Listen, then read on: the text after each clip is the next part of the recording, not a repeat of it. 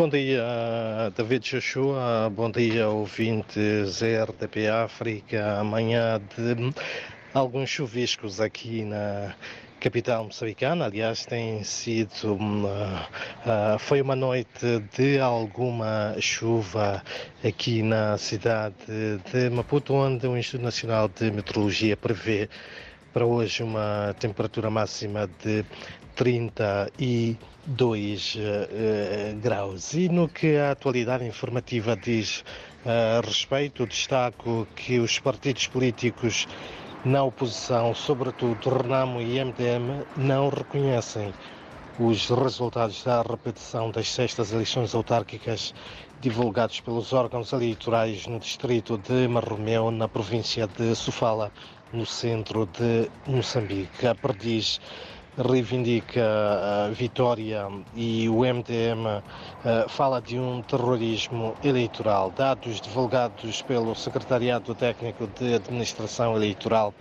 e também pela Comissão Distrital de Eleições em Marromeu apontam que foram contabilizados 8.450 votos a favor do partido Frelimo. A Renamo obteve 6.104 votos e o Movimento Democrático de Moçambique obteve, por sua vez, 604 votos na repetição da eleição realizada no domingo. Por outro lado, também a Renamo, principal força política na oposição aqui em Moçambique, vai hoje à Procuradoria-Geral da República submeter o recurso extraordinário para que seja anulado o acordo de validação das sextas eleições autárquicas.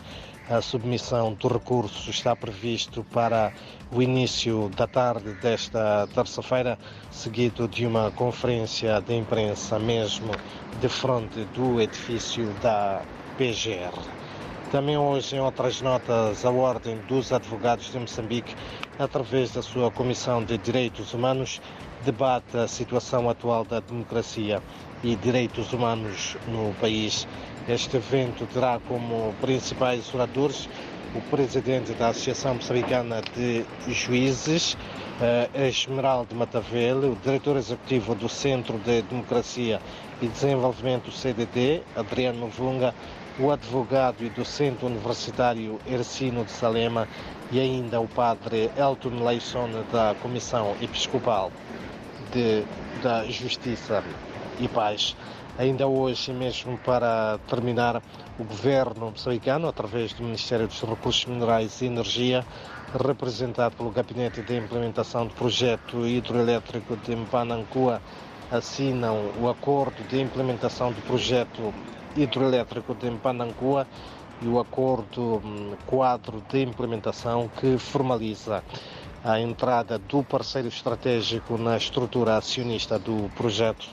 A assinatura destes acordos é o culminar de um processo competitivo, rigoroso e transparente de pré-seleção e seleção do parceiro estratégico que iniciou em junho de 2002, uh, 2022, assim é que é, enfatiza então um, um, um, o projeto um, Pandacua no seu uh, comunicado de imprensa. São então uh, David Joshua estas uh, David Joshua e ouvintes estas algumas das principais notas que fazem os destaques da atualidade informativa, neste uh, dia em que a temperatura máxima prevista aqui para a cidade de Maputo, recordo, é de uh, 32 graus, de acordo com o Instituto Nacional de Meteorologia.